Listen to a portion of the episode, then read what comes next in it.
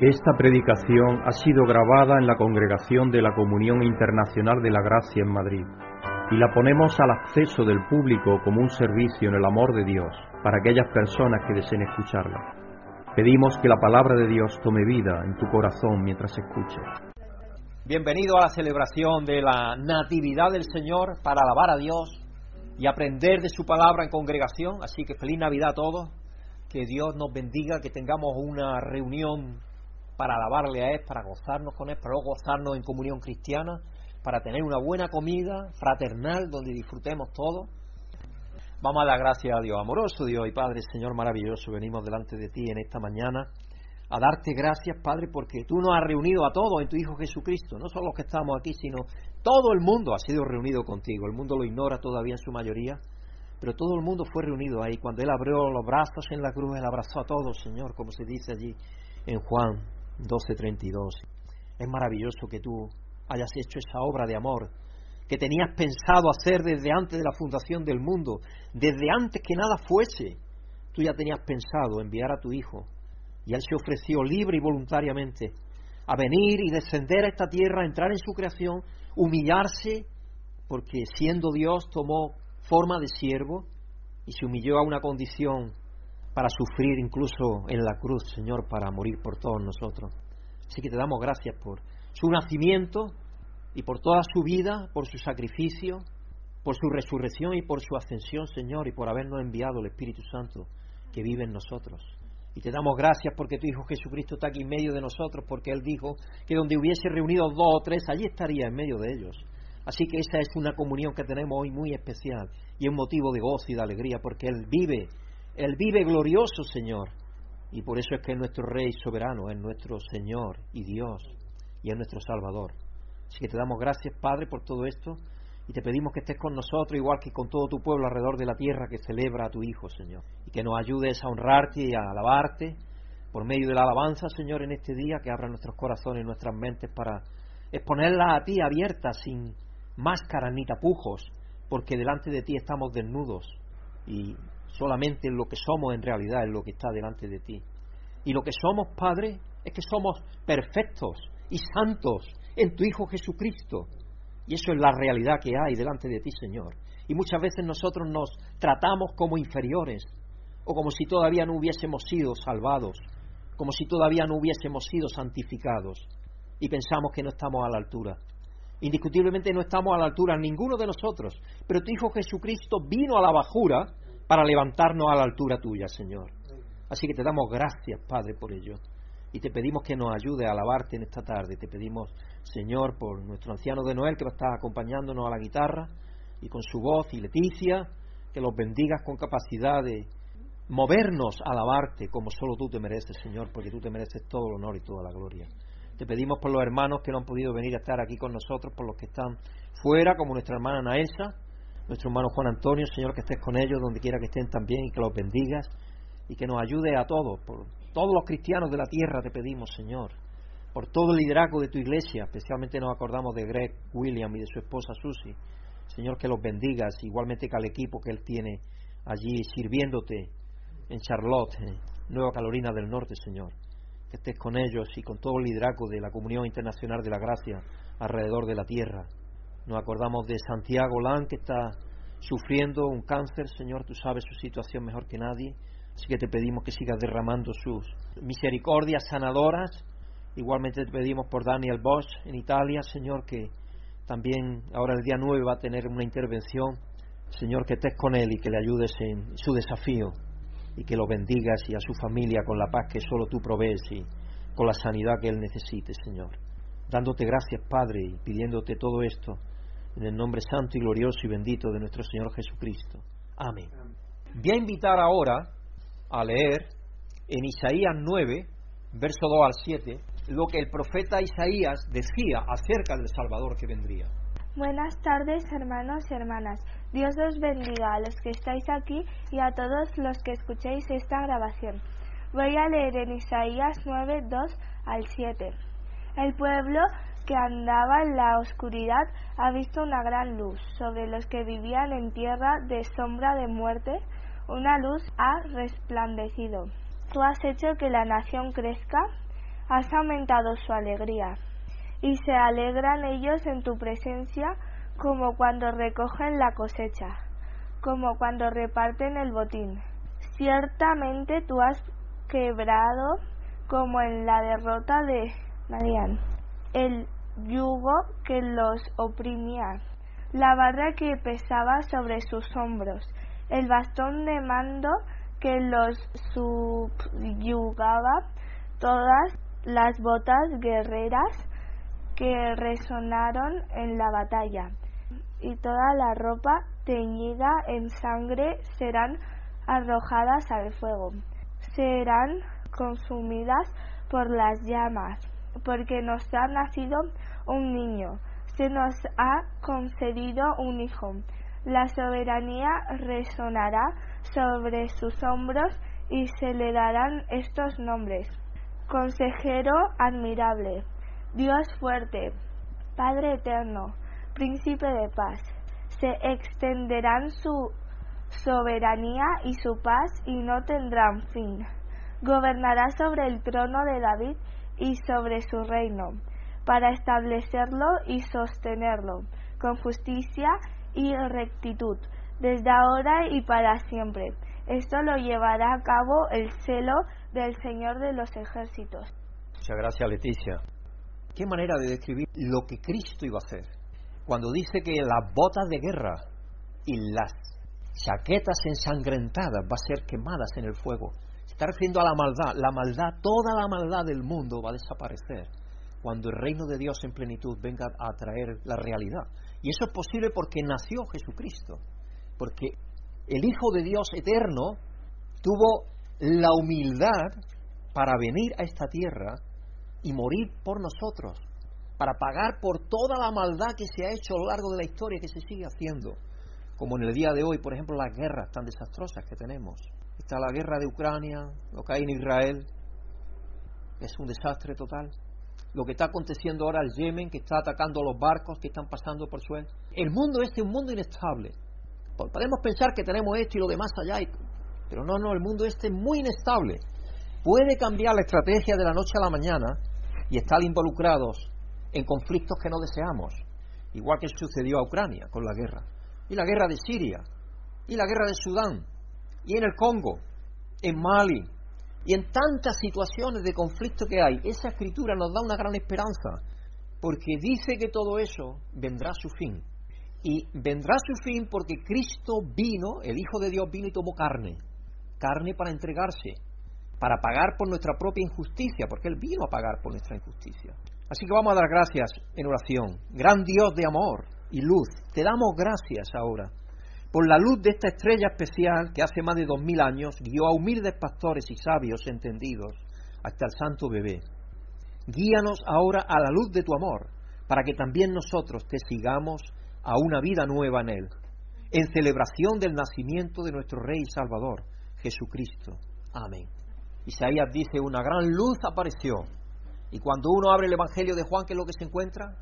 El mundo estaba en oscuridad y la luz vino para mostrar lo que es el ser humano, lo que necesita, y mostrar la luz verdadera, la luz de Dios. Así que con esta idea en mente, vamos a alabar a Dios. Padre Santo, gracias porque tú nos permites estarmos juntos alabando al Señor y glorificando al Señor. Gracias también por tenermos esta esperanza viva en nuestras mentes. Capacita-nos, ó Deus, a cada dia, Padre a podermos alabar al Senhor e glorificarmos o Senhor como tu mereces, ó Padre. Eres nosso Deus e nos capacita com ânimo, com alegria, nos dando sempre seu amor, sempre sua misericórdia e a esperança que necessitamos para estarmos junto a Ti. Graças, Padre. Nos capacita a estarmos vivendo a venida do Senhor em todo tempo, não apenas esperando tão distante ou quem sabe inalcançável, pero que podamos estar pensando que tu eres nuestra esperança, nuestro Deus, e já está com nós outros, vive nós outros. Graças, Padre, em nome de Jesus. Amém. Muchísimas gracias de Noel y Leticia por llevarnos en alabanza a Dios. Tengo saludos muy cariñosos del equipo de, de la sede. Todos los años nos mandan una postal y esa es una postal. Dice, en este alegre tiempo reflexionamos en la profundidad del amor de Dios por cada uno de nosotros y está bellamente expresado a través del nacimiento de nuestro Salvador Jesús. Él entró en nuestro mundo para restaurar la unidad con Dios y unos con los otros. Quiera que este tiempo sea un tiempo de conexión y unidad, donde los lazos de amor y compasión nos unan juntos.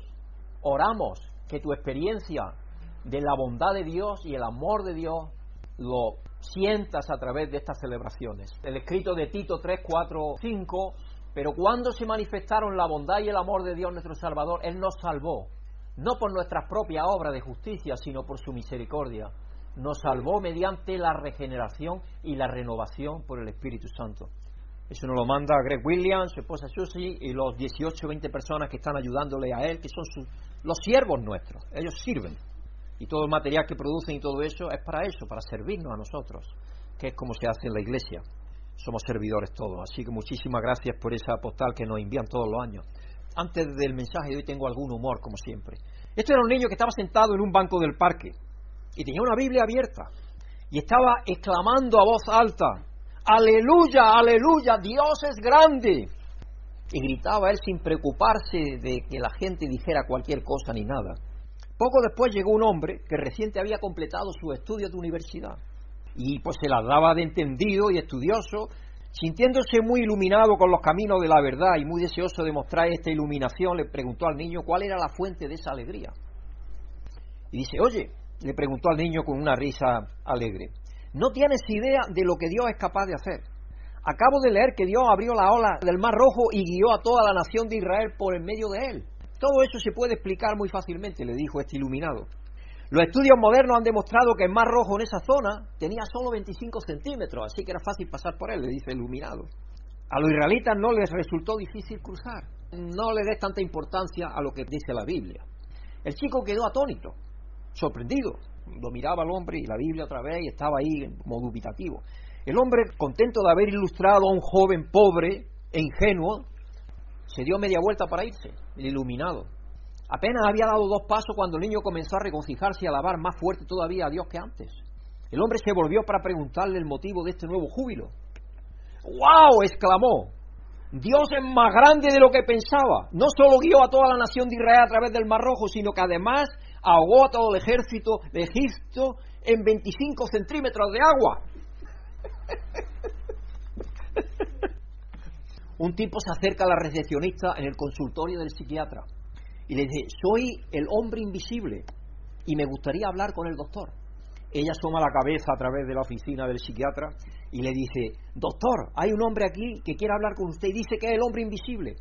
Y el psiquiatra le responde, dígale que no puedo verlo ahora.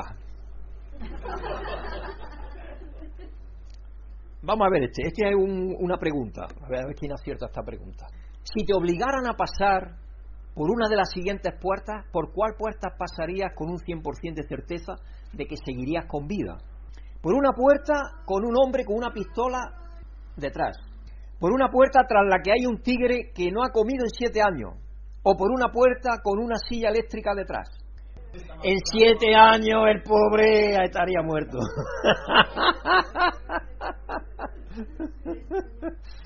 El tema de de la Navidad, porque estamos celebrando la Natividad de Jesucristo, del Hijo de Dios, es un hijo nos es dado a todos. Y vamos a poner la escritura, el Salmo 96, 1 al 13, toda la tierra está invitada a adorar porque el Señor viene. En Isaías 9, 2 al 7, que nos ha leído Leticia, es sobre el admirable consejero Dios fuerte, Padre eterno, príncipe de paz, que se dice de Jesucristo, ¿eh? Hijo de Dios, porque es Dios, plenamente Dios y plenamente hombre se dice exactamente que se dice de Dios. No hay diferencia, es Dios. Y en Tito 2, 11 al 14 leemos acerca de la gracia de Dios que se manifestó en Jesucristo, que lo hemos leído ahí en, el, la postal que mandaban desde la sede, quien trajo la salvación a todos. Finalmente en Lucas 2, 1 al 14, que es lo que vamos a estar tratando hoy, un ángel declaró que el nacimiento de Jesús era una buena noticia para toda la humanidad. Y el título del mensaje de hoy es Un nacimiento extraordinario. ¿Cuántos de vosotros habéis visto la entronización del rey Carlos III? El actual monarca del Reino Unido, Carlos III de, Inglaterra, del Reino Unido, nació en el Palacio de Buckingham el 14 de noviembre del 1948, hijo de la princesa Isabel, que luego se convertiría en la reina Isabel II de Inglaterra, como sabéis. Durante el embarazo estuvo cuidado por los mejores equipos de obstetras que en el mundo había, porque era el futuro rey de la Commonwealth que iba a venir a reinar, que iba a venir a nacer.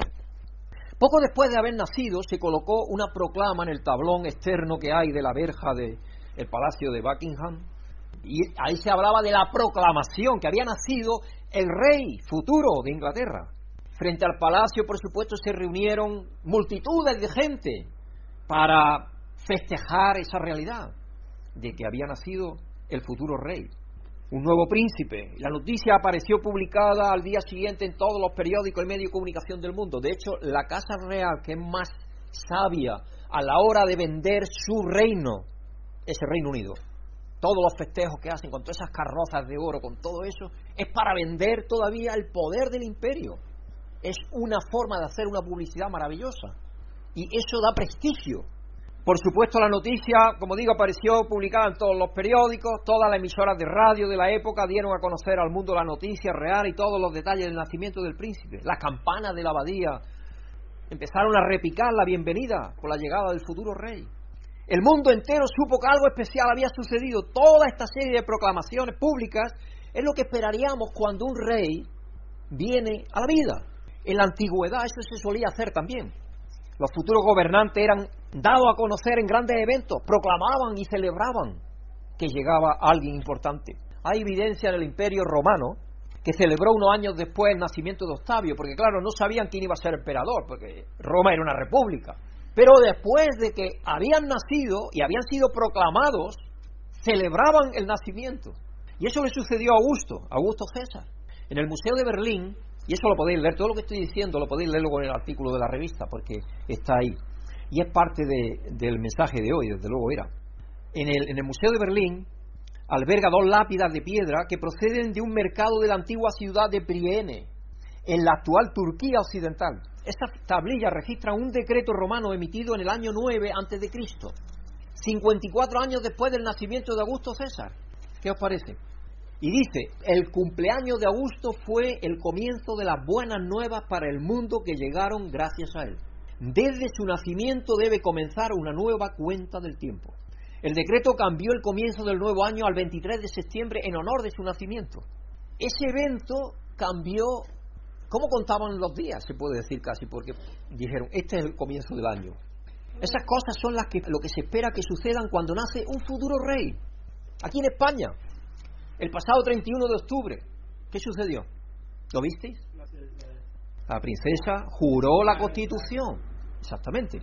Todas las cadenas de televisión casi de España emitieron que la princesa Leonor juró la constitución. Y vinieron cadenas del exterior también, por supuesto, esa fue una noticia a nivel del mundo entero nuestra princesa, la que se convertirá en reina de España. Uno de los actos institucionales más importantes de España se desarrolló con desfiles, discursos, condecoraciones, almuerzos y cenas. El acto se celebró en el día en el que Leonor de Borbón y Ortiz cumplió 18 años. Requisito imprescindible para poder convertirse en el futuro en reina y jefa del Estado de España. Dios no quiera que sucediera, pero si hubiera una muerte de rey anticipada, ella sería automáticamente la reina de España. Ya no necesita regente, porque si fuera menor de 18 años, necesitaría regente. Tras jurar la Constitución, en una sesión solemne de las Cortes Generales, concluyó con estas palabras su primer discurso. Me debo desde hoy a todos los españoles, a quienes serviré en todo momento con respeto y lealtad. No hay mayor orgullo. Les pido que confíen en mí como yo tengo puesta toda mi confianza en el futuro de nuestra nación, en el futuro de España. De una forma u otra se espera que la realeza sea extraordinaria, que sus miembros nazcan en lugares sorprendentes y de personas sobresalientes, que vivan un estilo de vida por encima de lo que consideramos normal, mientras que el resto de los ciudadanos normales del mundo leen y comentan sus aventuras y desventuras, admiran sus fotos que la prensa rosa cubre profusamente. Yo no sé si habéis visto cuando recibe, por ejemplo, el rey de España a embajadores. Los embajadores van lo mejor vestidos con trajes típicos y algo que hacen es no se acercan mucho, extienden la mano muchísimo porque hay una distancia en esa ocasión solo y es protocolo, es parte del protocolo que eso sea así. lo recibe en el Palacio Real. Ahí en ese palacio, que es la residencia oficial del rey, donde se tienen las grandes cenas, donde después de la jura de Leonor de la Constitución tuvieron la gran cena ahí. Y de hecho nosotros estábamos representados. ¿Sabéis a través de quién? A través de la Ferede. Pocos años después del decreto grabado en las piedras de Priene, con respecto a la celebración del cumpleaños de Augusto César, nació un niño muy especial, porque eso se publicó el año 9 antes de Cristo. Aquel niño no nació como un príncipe que algún día podría convertirse en rey. Aquel niño nació rey, se nos ha dicho, lo hemos leído. Isaías lo habló. El reinado sobre el gobierno y el reinado sobre su hombro. Príncipe de paz, Padre eterno. Él nació rey. Nació con el gobierno sobre sus hombros, como hemos leído al principio, que profetizó Isaías. Porque nos ha nacido un niño, se nos ha concedido un hijo, la soberanía reposará sobre sus hombros, se le darán estos nombres, consejero, admirable, Dios fuerte, Padre eterno, príncipe de paz. Se extenderá su soberanía y su paz no tendrán fin. Al igual que Augusto, se decía que el nacimiento de este rey era una buena noticia para el mundo. Sin embargo, a diferencia del nacimiento de Augusto, Carlos o Leonor, muy pocas personas conocían del nacimiento del Mesías, y menos que era una buena noticia para el mundo. Sin embargo, él nació para bendecir a todo el mundo, a todo el mundo, sin excepción. No hubo proclamas públicas, ni disparos de cañones, ni repique de campanas, ni se reunieron cientos de personas para celebrar su nacimiento.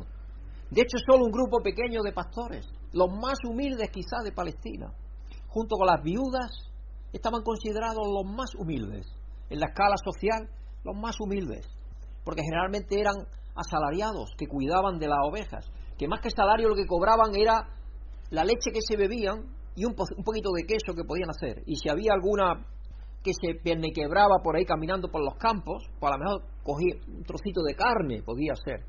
Pero esos eran los pastores en ese tiempo, eran considerados como el estrato más inferior. Y a, ellos se les dio a conocer que había nacido el Mesías. Es curioso. Cómo, Dios cambia el mundo, ¿no? le da totalmente una vuelta al mundo. Aquí los grandes y poderosos se anuncian con repicar de campanas, con cañones disparados, con grandes anuncios, las televisiones cubriendo la noticia. Así es como el mundo recibe a los grandes y poderosos. Pero el Todopoderoso vino en la forma más humilde, sin hacer ruido. Solamente le anunciaron los ángeles a los pastores. Y Dios movió pero el niño ya era más grande. Lo que sí, la palabra, yo he estudiado la palabra, la palabra napios. Napio es ya un niño más grande, es decir, no es un bebé. Cuando llegaron los sabios de Oriente, ¿y sabéis por qué tenían ese conocimiento posiblemente?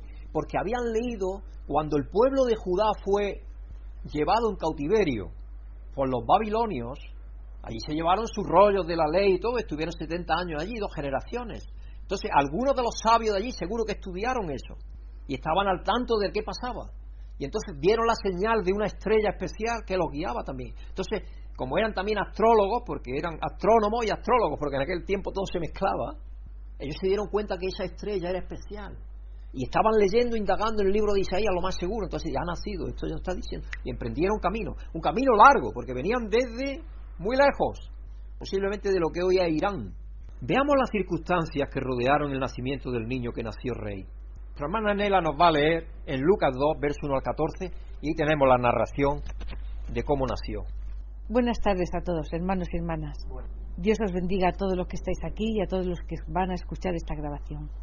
La escritura central del mensaje de hoy se encuentra en el Evangelio de Lucas, capítulo 2 y versículos del 1 al 14, y dice lo siguiente en la palabra de Dios.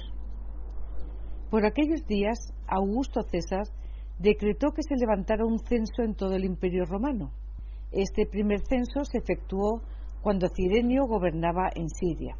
Así que iban todos a inscribirse cada cual a su propio pueblo. También José, que era descendiente del rey David, subió de Nazaret, ciudad de Galilea, a Judea. Fue a Belén, la ciudad de David, para inscribirse junto con María, su esposa. Ella se encontraba encinta, y mientras estaban allí, les llegó el tiempo del parto. Así que dio a luz a su hijo primogénito. Lo envolvió en pañales y lo acostó en un pesebre porque no había lugar para ellos en la posada. En esa misma región había unos pastores que pasaban la noche en el campo, turnándose para cuidar sus rebaños, y sucedió que un ángel del Señor se les apareció, y la gloria del Señor los envolvió en su luz y se llenaron de temor.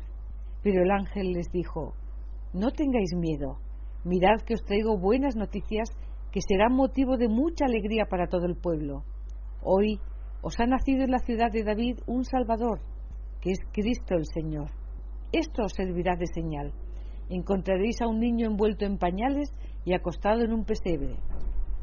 De repente apareció una multitud de ángeles del cielo que alababan a Dios y decían, Gloria a Dios en las alturas y en la tierra paz a los que gozan de su buena voluntad. Gracias, Nela, por leer esa parte de la escritura tan bonita. Si nosotros consideramos de una perspectiva humana, el nacimiento del Mesías fue ordinario, una cosa ordinaria, un nacimiento como cualquier otro. No podemos decir que fue una cosa especial, solamente Dios se manifestó a los pastores de que iban a nacer, pero los demás. De hecho, se podía argumentar que las circunstancias del nacimiento del Mesías fueron, en el mejor de los casos, humildes. Nació de padres no casados, algo para la época y para el sitio muy peligroso. Sabemos que él nació engendrado del Espíritu Santo, pero tenía padre que era José, porque él lo recibió como hijo. Porque el ángel le dijo, no vayas a dejar a tu esposa, porque está embarazada del Espíritu Santo. Y tuvo un sueño y aprendió que era de Dios. Y entonces José, que era humilde, también dijo, Señor, hágase tu voluntad. Y aceptó esa realidad. Pero dentro del pueblo, imaginaros cómo sería visto José y María.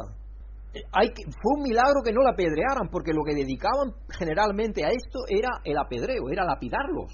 Fue un milagro de Dios que eso no lo hicieran. Es decir, en ese medio donde nació nuestro Salvador, un medio difícil, porque muchas veces pensamos que nuestras vidas son muy difíciles, pero si pensamos bien en la vida de nuestro propio Salvador, en qué medio nació, podemos pensar que Él se puede relacionar con nuestras situaciones mejor de lo que pensamos, porque Él vivió en nuestras situaciones. Nació en una habitación abierta donde se guardaban el ganado vacuno y las ovejas, lo envolvieron en pañales sencillos, probablemente de lino, que es lo que se utilizaba en esa época, o de lana, y lo acostaron en un pesebre, que era el comedero que generalmente se ubicaba a lo largo de la pared, en la habitación baja de las casas, separando a la familia de los animales. Hasta el día de hoy, en Galicia, Turias, todavía los animales se tienen así. ¿Y sabéis por qué se tienen así? Para que dé calor, para calentar la casa. Los animales dan mucho calor para calentar la casa y entonces se tiene ese calorcito que sube, y eso era algo que ya se hacía también en la zona de Israel. La familia del rey nacido no provenía de la sede del poder de un gran imperio, más bien su familia provenía de un pueblo pobre que se pensaba que no producía nada bueno, porque venía de Galilea, del norte. Y ya sabéis que de Galilea dice que nunca se escribió nada bueno, decían. Y por eso que los discípulos no querían saber nada con ellos, porque además tenían un, un acento muy especial, porque el norte de Israel, Galilea, habla de una forma distinta hasta el día de hoy que habla, por ejemplo, en la zona céntrica de Jerusalén o Tel Aviv. Y se denotaban, se sabían que eran de ahí, porque ya recordáis cuando Cristo estaba siendo por Caifás investigado, una de las doncellas que servía allí estaba allí haciendo fuego, no sé, pasó y dice, ah, tú eres también de ellos. A Pedro le estaba diciendo, tú eres de ellos también porque tu acento te delata que eres de Galilea, tú no eres de aquí, tú no eres de aquí. ¿Y qué dijo? Lo negó tres veces, cosa que Jesucristo ya le había dicho que haría. No se reunieron multitudes para celebrar su nacimiento. En cambio, un pequeño grupo de pastores pobres fueron los únicos, además de sus parientes lejanos, que dieron la bienvenida al Señor. De hecho, las autoridades buscaban posteriormente, lo buscaron para quitarle la vida. ¿Por qué? Porque pasaron, los sabios pasaron por el rey Herodes a visitarle. Hicieron una visita de cortesía. Y dijeron, ah, venimos de lejanas tierras venimos de Persia a visitar al rey que ha nacido. ¿Rey? ¿Qué rey es ese? Si rey soy yo, cuando lo encontréis, por favor, decírmelo. ¿Y sabéis lo que hizo? No volvieron, ellos no volvieron por ese camino, porque sabían, Dios le dijo que no volvieran, entonces no volvieron a decírselo, porque Dios les mostró que era para matarlo. Pero habiendo sido, se sintieron traicionados, Herodes se sintió traicionado, ¿sabéis lo que hizo? Matar a todos los niños menores de dos años. Hermanos, yo he estado ahí en Ramala. Ramala llora a tus hijos, dice la escritura. Y eso se refería.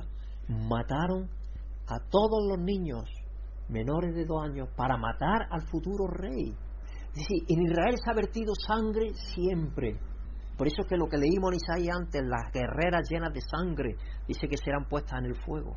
Esa es una realidad que no se aparta de Israel nunca. No se apartará hasta la venida de Cristo. Hasta, que venga el reino de Dios en su plenitud no se va a apartar ese desastre. Porque también se lo prometió Dios a, David, porque hizo cosas bárbaras y dice, no departirá de tu casa la espada, nunca. También le hizo esa promesa. Y así está sucediendo. ¿Qué es lo que hizo? Dios le anunció que se fuera. En sueño le dijo, vete. Y se fue para qué? Para cumplir una escritura que también dicen los profetas. Porque dice, de, de Egipto recibí a mi hijo. Se fueron a Egipto en un burro, andando todo el camino para llegar a Egipto y escapar de esa mortandad de los niños. Tuvo que ser un expatriado, los que vinieron de otros países. También fue un expatriado. Ese fue otro país.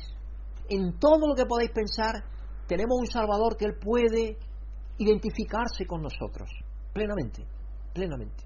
Así que el nacimiento de Cristo parecía haber pasado desapercibido para la mayoría de las personas en el mundo. Esto no es lo que esperaríamos de un niño que había nacido rey. En el pasaje parece que Lucas llama nuestra atención sobre el contraste entre Augusto, un gran rey según los estándares humanos, y que cuando se convirtió en emperador, esas tablillas nos dicen que fue celebrado el día que nació, fue celebrado. Los eruditos no se ponen de acuerdo mucho, pero creemos que Jesucristo nació en el año menos cuatro, por ciertas cosas que se tienen que poner de acuerdo. Cinco años antes se celebró lo de Augusto César, y cinco años después nació Jesucristo, el Rey de Reyes y Señor de Señores, el Rey del universo. Y cambió el calendario en la mayor parte del mundo romano nacimiento de Jesucristo también cambió el calendario, porque hasta el día de hoy lo quieren cambiar eso ya, lo he escuchado en las noticias, porque ya la Navidad le han puesto celebración de otoño, ya venimos por ahí por el camino. Y antes de Cristo hace, quitarle la hace también, también eso lo quieren quitar. Ahora ya dicen era común, quieren ya quitarlo de antes de Cristo, porque de esa manera lo que quieren es borrar todo lo que sea referente a Jesucristo, todo borrarlo. Ahora yo por otra parte veo una contradicción muy grande. Sin embargo, todo lo que es musulmán lo sobresaltan, porque te dicen cuando es, la, cuando es Ramadán, qué cosas hacen, qué pasteles comen, las fiestas que tienen, todo eso. Europa está muerta, es una vieja muerta porque está perdiendo sus raíces totalmente. No nos damos cuenta, pero Europa está muerta absolutamente. Está pasando desapercibido ante nuestros gobernantes. Tenemos que pedir por ellos, porque estamos perdiendo nuestras raíces cristianas absolutamente, y cada vez va a ser más y más y más. Así que en ese decreto de Augusto César se declaró que el nacimiento de César era una buena noticia para el mundo. Augusto era increíblemente poderoso y se pensaba que era un dios. De hecho, se empezó a adorar. Sin embargo, Lucas dio un vislumbre de verdadero poder. Lucas nos presentó al único Dios verdadero. En el nacimiento de Cristo los cielos se abrieron y un ángel de Dios vivo declaró que Jesús era buenas noticias que serán motivo de mucha alegría para todo el pueblo. De hecho, algunas traducciones dicen para todas las naciones, porque eso es el intento del mensaje del ángel para todas las naciones, para todo el mundo. Son las mejores noticias que se han dado nunca con respecto a un hombre, porque Cristo era hombre y Dios al mismo tiempo. Las mejores noticias que se han dado es que había nacido el Salvador. Augusto y todos como él era la falsificación de Jesús, la realidad. Dios mismo es quien testificó que Jesús fue y es, a pesar de sus humildes comienzos, según los estándares humanos, extraordinario. Nació en un contexto ordinario, nació como una persona ordinaria, pero Él es el único extraordinario. No hay nadie más extraordinario que Él. Esto debería hacernos gritar aleluya, Debemos estar llenos de gozo porque servimos a un Dios que puede hacer extraordinario lo ordinario. Desde el punto de vista humano, Jesús era un don nadie nacido de nadie. Pero Dios irrumpió en nuestra realidad para declarar con el coro de ángeles que Jesús lo era todo. Dios puede hacer extraordinario ordinario. Según la perspectiva humana, Jesús nació de la nada y no iba a ninguna parte, pero Dios testificó que el bebé recién nacido era Cristo profetizado que salvaría al mundo. Dios puede hacer extraordinario de lo ordinario. Tú a veces te puedes sentir como cristiano que te desacreditan, pueden decir cosas raras de ti cuando tú quieres exponer el Evangelio a otro. ¿Tú qué te piensas? Pero no pienses en eso, porque tú eres también extraordinario. Dios te ha hecho extraordinario. Nos ha hecho extraordinario a cada uno de nosotros. Por lo tanto, no pensemos en lo que esas personas nos pueden decir o hacer. Pensemos en Dios, que es extraordinario. Y Él nos ha hecho extraordinarios. Aparentemente somos ordinarios, igual que otra persona cualquiera. Pero Dios habita en nosotros. Imaginaros cuán extraordinarios somos. Según la perspectiva humana, muy pocos sabían o les importaba que Jesús había nacido. Pero Dios hizo que el cielo atravesara el velo para unirse a la tierra en celebración de la llegada del Creador. Dios puede hacer extraordinario lo ordinario. ¿Qué es lo que la gente piensa de ti como cristiano? ¿Qué piensa de ti la gente? ¿Te han dado el mensaje de que eres normal y corriente? Quizá incluso menos de lo normal. ¿Te han hecho sentir ignorado, despreciado? ¿Sientes que tus talentos y dones no son nada especial? En la infinita sabiduría de Dios, Él sabía que los seres humanos nos veríamos crónicamente como menos de lo que Él nos creó para ser. Uno de los problemas más graves que tiene el ser humano es falta de autoestima, especialmente hoy los jóvenes. Porque, por eso es que tenéis que recibir tantos mensajes de me gusta y todo eso, porque es una carencia de autoestima que tenéis. Y entonces lo suplís con eso, con los I like, el like del teléfono móvil. Y los jóvenes quieren recibir muchos de esos. Y es como una batalla que se tiene. A ver quién recibe más like. O los que hacen graffiti, como tenemos aquí alrededor del barrio, los chicos que hacen graffiti. Los graffiti son lo mismo. A ver cuántas firmas mías puedo tener. Cuanto más mejor. Porque eso me hace estar grande. ¿Sientes que tu talento y dones no son nada especial? Dios sabía eso. Si Jesús nació en un lugar extraordinario para personas extraordinarias, muchos de nosotros asumiríamos que Él no podía serlo para nosotros. Después de todo, ¿cómo podría la realeza comprender verdaderamente la vida de la gente corriente? Así que en la hermosa humildad de Dios, Jesús vino al mundo como alguien completamente empobrecido, por lo que sin importar nuestra posición en la vida podemos declarar que Cristo es por nosotros. Jesús es para todos nosotros. De hecho hay una escritura que dice que él siendo rico se hizo pobre. está allí en Filipenses, si recuerdo bien siendo rico, se hizo pobre porque era inmensamente rico. El más rico, es el rico. No hay otro rico. El rico verdaderamente todo le pertenece a él. No hay otro rico. Pero sin embargo, él se hizo pobre. Y vino para rescatarnos de nuestra pobreza, de nuestra situación de miseria, si queréis. Y estas son las buenas noticias del nacimiento de Cristo, que Jesús es el Salvador de todos nosotros, no solo de aquellos considerados extraordinarios, según los estándares humanos. Nadie es tan, es tan bajo que no pueda alcanzarlo, porque Jesús fue envuelto en un pañal y acostado en un pesebre. Nadie está tan alto que estén por encima de él, porque el mismo cielo celebró con alegría su nacimiento. Él es el rey de reyes, señor de señores, el creador de todo y el sostenedor de todo, por medio de su palabra, nos dice Colosenses Pablo. Rico y pobre, grande y pequeño, todos estamos invitados a adorar al Rey de Reyes y disfrutar de la amistad con Él. Alabado sea Dios por sus maravillosos caminos. Y aquí hay más buenas noticias. Debido a la encarnación no podemos ser ordinarios.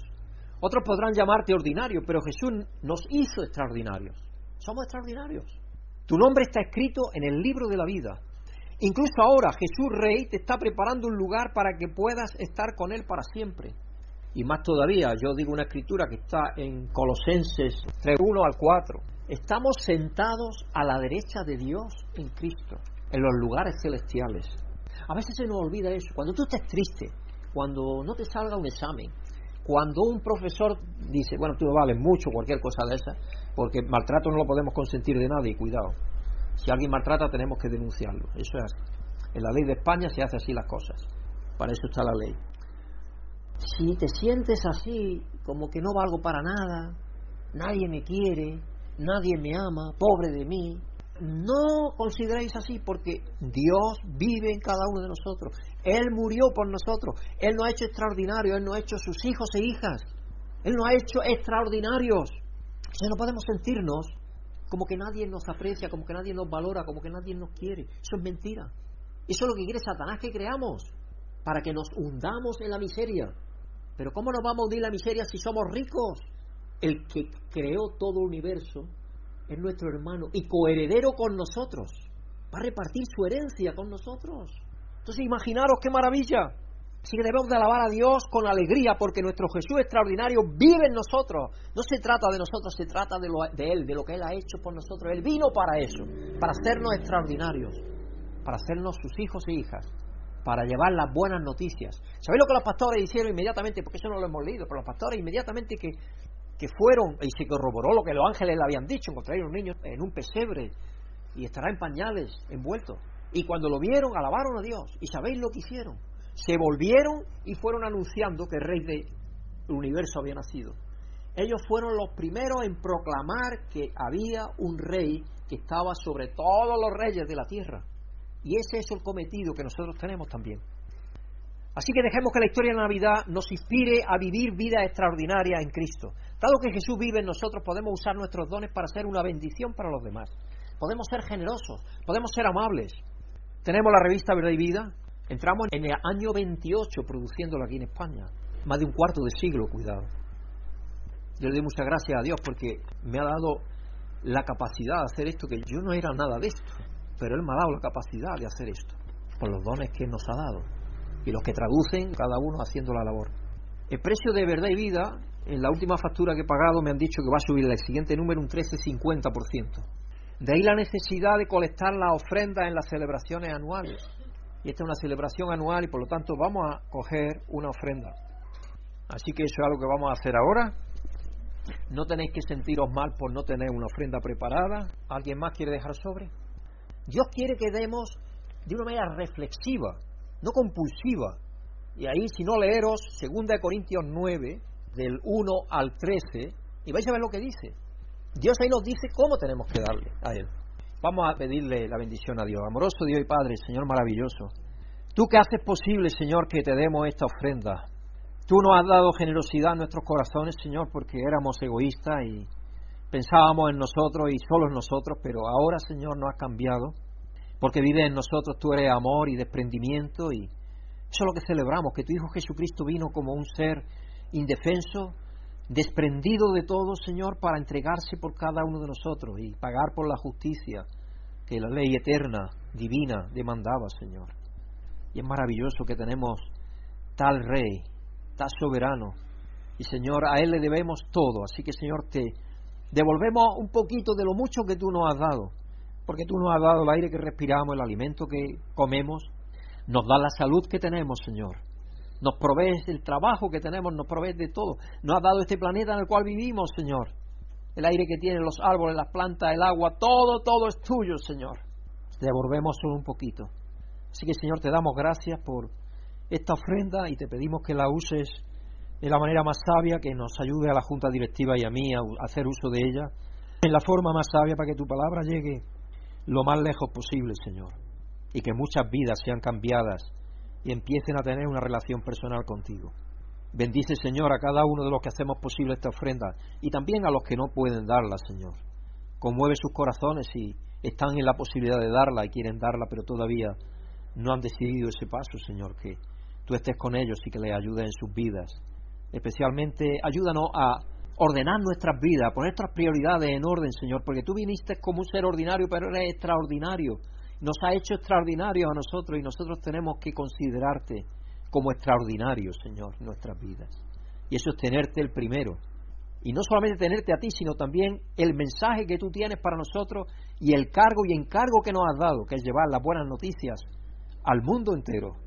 Así que te damos las gracias, Padre, te pedimos que bendiga esta ofrenda y que bendiga a cada uno de los que la hacemos posible.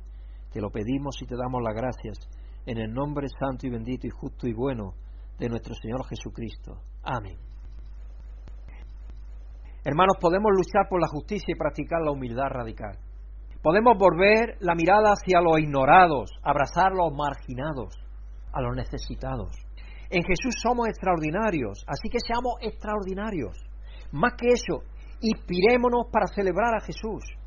El que nació rey es para todos nosotros realmente es una buena noticia para todos, de gran gozo para el mundo.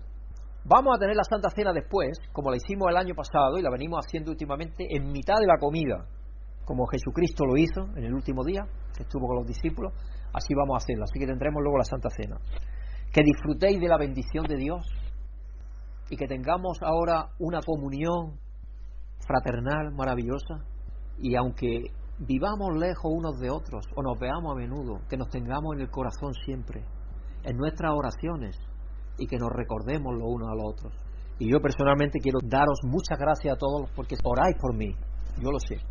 Lloro por vosotros también, porque me acuerdo de vosotros en mis oraciones y que Dios nos ayude a ser fieles testigos de aquel niño que nació pobre en un pesebre para traer al mundo la paz que este mundo necesita desesperadamente y que un día se hará realidad, la guerra desaparecerá, el fuego consumirá toda la sangre y no habrá ya más guerra, ni más dolor, ni más llanto, porque el Dios de los ejércitos lo ha dicho y lo hará.